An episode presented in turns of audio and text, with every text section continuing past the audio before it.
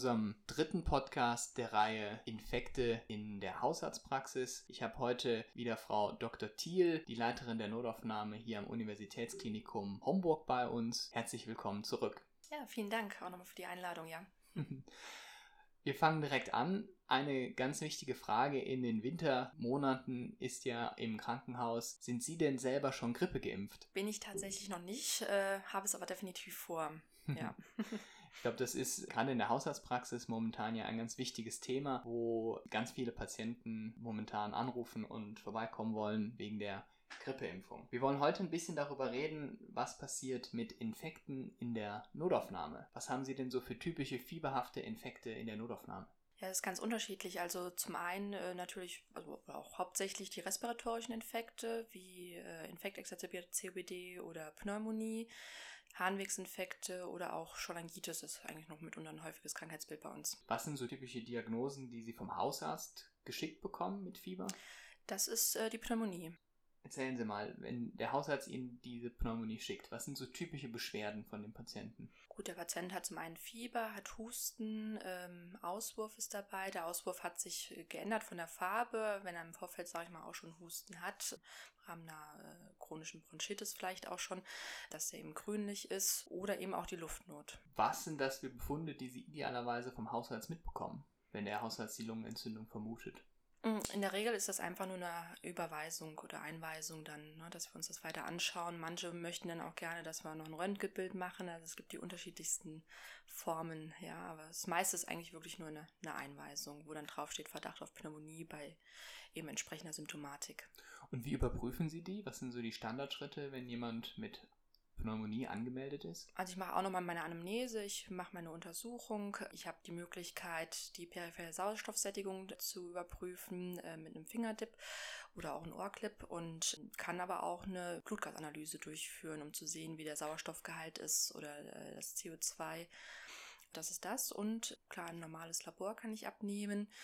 Und dann habe ich die Möglichkeit, in der Notaufnahme auch ein Röntgenbild zu machen, hm. um das Ganze dann zu bestätigen, ja, was der Hausarzt vielleicht in dem Sinne jetzt nicht hat. Mhm. Ja.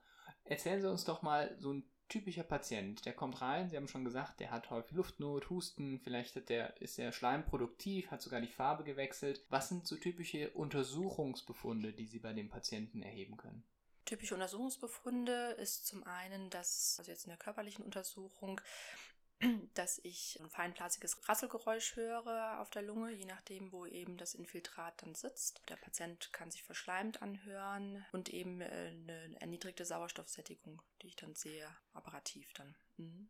An dem Fingerclip. An dem Fingerclip, genau. Mhm. Okay, und dann stellen Sie im Prinzip für sich im Kopf ja schon die Verdachtsdiagnose Pneumonie. Mhm. Was bringt Ihnen dann das Labor oder das Röntgen noch als Zusatzinformation?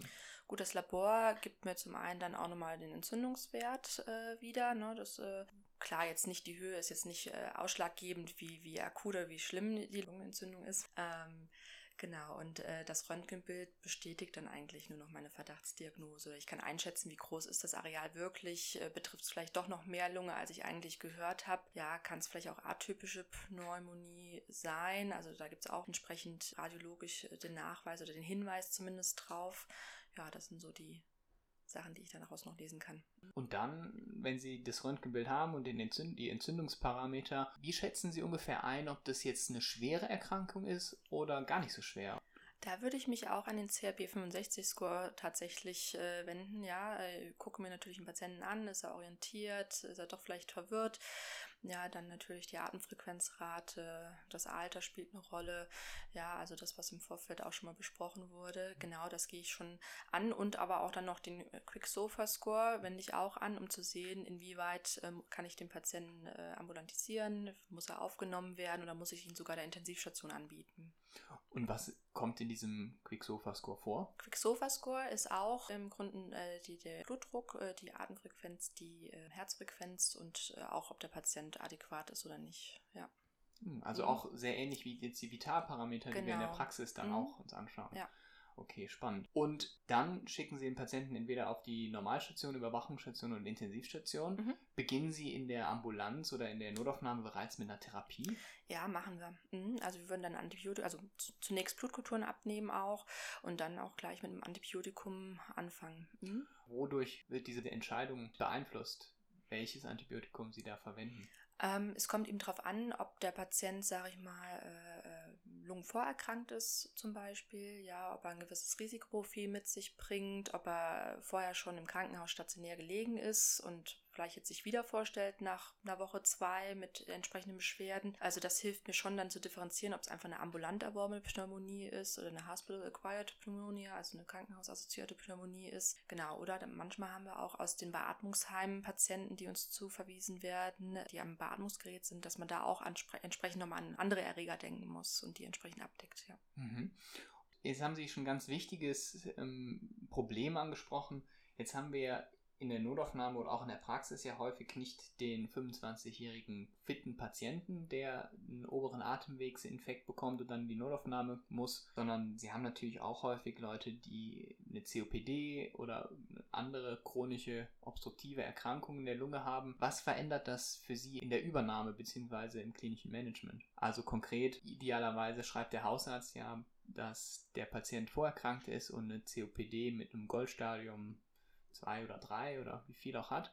Was verändert das bei Ihnen, wenn Sie den Patienten übernehmen? Mm, also wenn der Patient lungenvorerkrankt ist, muss ich im Grunde genommen auch an, an verschiedene Erreger denken und würde ihn an für sich auch breiter abdecken als jetzt den lungengesunden äh, jungen Menschen, der mit einer Pneumonie sich vorstellt, ja. Mhm. Ändert sich denn irgendwas in dem, was Sie in der Untersuchung feststellen? Also hat er andere Atemgeräusche, die Sie dann hören? Ähm, äh, bei der chronischen Bronchitis oder chronisch obstruktive Lungenerkrankung, ja, habe ich schon, also entweder vermehrtes Giemen, ja, Brummen, manchmal auch ein Pfeifen dabei. Äh, aber auch da, wenn natürlich eine Pneumonie sich draufsetzt, habe ich trotzdem auch das Feinblasige, was ich heraushören äh, kann. Mhm.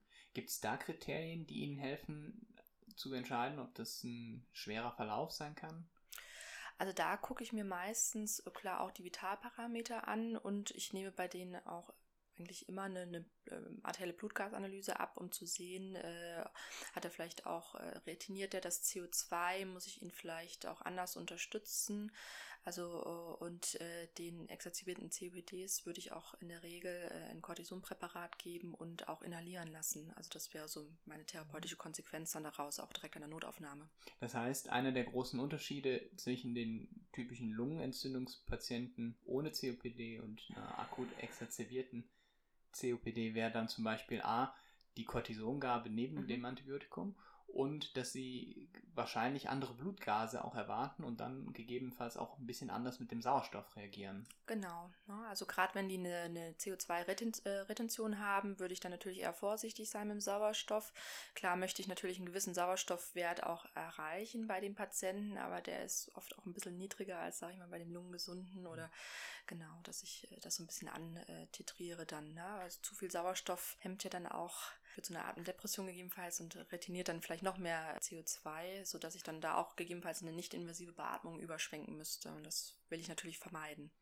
Jetzt benutzen die Hausärzte ja bei der Pneumonie gerne diesen CRB65-Score bei der Diagnose von dieser COPD, ob die exazerbiert ist oder nicht. Das ist ja oft gar nicht so einfach, das ambulant jetzt festzustellen. Da benutzen die Hausärzte gerne diesen Antonissen-Score. Ähm, da geht es hauptsächlich darum, ähm, ob, der, ob der Husten, den COPD-Patienten ja sowieso haben, ob der vermehrt ist und ob der Schleim sich verfärbt hat, also ob eine Schleimverfärbung dazu gekommen ist. Die Frage, ob Luftnot beim Patienten schlimmer geworden ist, beziehungsweise bei vorbestehender Luftnot, ob die Luftnot sich intensiviert hat oder vielleicht sogar eine Ruhedyspnoe aufgetreten ist. In Ihrer Erfahrung bei COPD-Patienten einen schwerwiegenderen Verlauf oder ist das mit dem Cortison ganz gut handelbar? Also an für sich ist es mit dem Cortison ganz gut handelbar. Ja, also es unterschiedlich. Es kommt da natürlich auch auf die auf das Stadion an zum Teil, ne? Wie hoch ist die Exacerbationsrate generell über das Jahr dann auch? War er deswegen auch schon stationär? Also das sind alles so Sachen, die das dann auch mit beeinflussen und wir versuchen es primär eigentlich immer dann durch Cortison, durch Inhalation äh, den Patienten bestmöglich zu stabilisieren, dass man ihn auch wieder ambulantisieren kann. In manchen Fällen ist es aber nicht möglich. Mhm. Dann würde der Hausarzt wieder diesen Brief von Ihnen bekommen oder mhm. von, den, von der Station dann einen genau. Brief bekommen und könnte dann, weil das ist, glaube ich, für den Hausarzt ja ganz wichtig, weil der Hausarzt kann bei einer COPD, wenn jemand dauernd mit Lungen oder mit akut exacerbierten COPDs ins Krankenhaus kommt, kann er ja die ambulante Therapie gegebenenfalls anpassen, um das zu verhindern. Genau, einfach durch dann entsprechend andere Atemsprays, äh, die das unterstützen. Ja, da gibt es ja auch so verschiedene Stufen, die man dann äh, abgeht. Ja. Super, also auch wieder eine ganz wichtige Information, die von der von der Klinik dann zurückkommt zum Hausarzt, nämlich je nachdem, wie oft ein Patient im Krankenhaus mit solchen Beschwerden auch aufschlägt, kann man dann die Therapie intensivieren. Dann gibt es bei der COPD, das haben wir glaube ich in den Lernkarten uns auch schon ein bisschen angeschaut, einige Möglichkeiten. Einmal mit oder ohne Cortison als Dauertherapie im Spray schon sozusagen eine Krankenhauseinweisung oder auch eine Krankenhausbehandlung letztendlich verhindern zu können. Das ist. Mhm. Gibt es noch irgendwelche fieberhaften Infekte, die bei Ihnen in der Notaufnahme als Notfall aufschlagen? Die vielleicht den Hausarzt komplett umgehen, aber die der Hausarzt auf jeden Fall auf dem Schirm haben sollte, falls sie doch in der Praxis auftauchen? Ähm, also wir sehen wirklich häufig Harnwegsinfekte, gerade bei älteren äh, Menschen, sowohl bei der Frau als auch bei dem Mann, ganz unterschiedlich. Ja, da schickt das Pflegeheim oft dann auch den Patienten gleich zu uns. Ähm, oder eben auch, da ist vielleicht eine Gallenwegserkrankung bekannt äh, und die Cholangitis ist auch noch mit ein häufiges Krankheitsbild, das wir in der Notaufnahme dann sehen. Meistens sind die Patienten, wenn das schon im Vorfeld bekannt ist, auch schon so ein bisschen geprimed, sich dann auch gleich eigentlich bei entsprechender Symptomatik, also Fieber, Bauchschmerzen, Ikterus, dann auch in der Notaufnahme direkt vorzustellen, dass man das äh, dann auch gleich äh, also angehen kann dann auch. Mhm. Okay, super dann würde ich mal sagen, haben wir es haben wir es wieder geschafft, haben ein sehr sehr spannendes Bild, sehr sehr interessante Einblicke wieder bekommen in was passiert mit fieberhaften Infekten in der Notaufnahme, nach der Praxis oder auch vor der Praxis, gerade bei COPD-Patienten, die dann natürlich langfristig auch eine Therapie benötigen. Ja, dann lassen mich das doch nochmal ganz kurz zusammenfassen, was wir jetzt heute besprochen haben. Es gibt verschiedene Krankheitsbilder, die Fieber auslösen können und auch in der Notaufnahme ein wichtiges Thema sind. Zwei große Krankheitsbilder, wo die ambulante Praxis mit der Notaufnahme häufig in Kontakt steht, sind die Lungenentzündungen. Bei der Lungenentzündung richtet sich der Schweregrad der Erkrankung nach dem CRB 65 Score, der allen Studenten bekannt sein sollte. Und ein zweites größeres Krankheitsbild ist die akut exacerbierte COPD, die insbesondere bei lungenvorerkrankten COPD-Lern häufig vorkommen kann. Hierbei ist es ganz wichtig, dass neben der antibiotischen Abdeckung man auch mit einer IV oder oralen Cortisongabe behandelt, um hier ähm, auch eine Ateminsuffizienz durch die Lunge zu vermeiden. Und für den Hausarzt ist das ganz wichtig, die Information der Klinik zu bekommen, ob einer seiner Patienten häufiger mit Exazerbationen im Krankenhaus landet, denn dafür kann man ein Cortisonspray in die Therapie aufnehmen und andersrum bei einem Patienten, der ein Cortisonspray bekommt, der wiederholt Lungenentzündungen bekommt, bei dem macht es Sinn, natürlich ein solches Cortisonspray ebenfalls auch abzusetzen.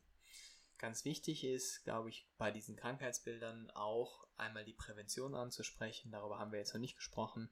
Aber natürlich die Impfungen dieser Risikogruppen gegen eine Lungen- oder für eine Lungenentzündung ist ein ganz, ganz wichtiger Aspekt auch der hausärztlichen Arbeit.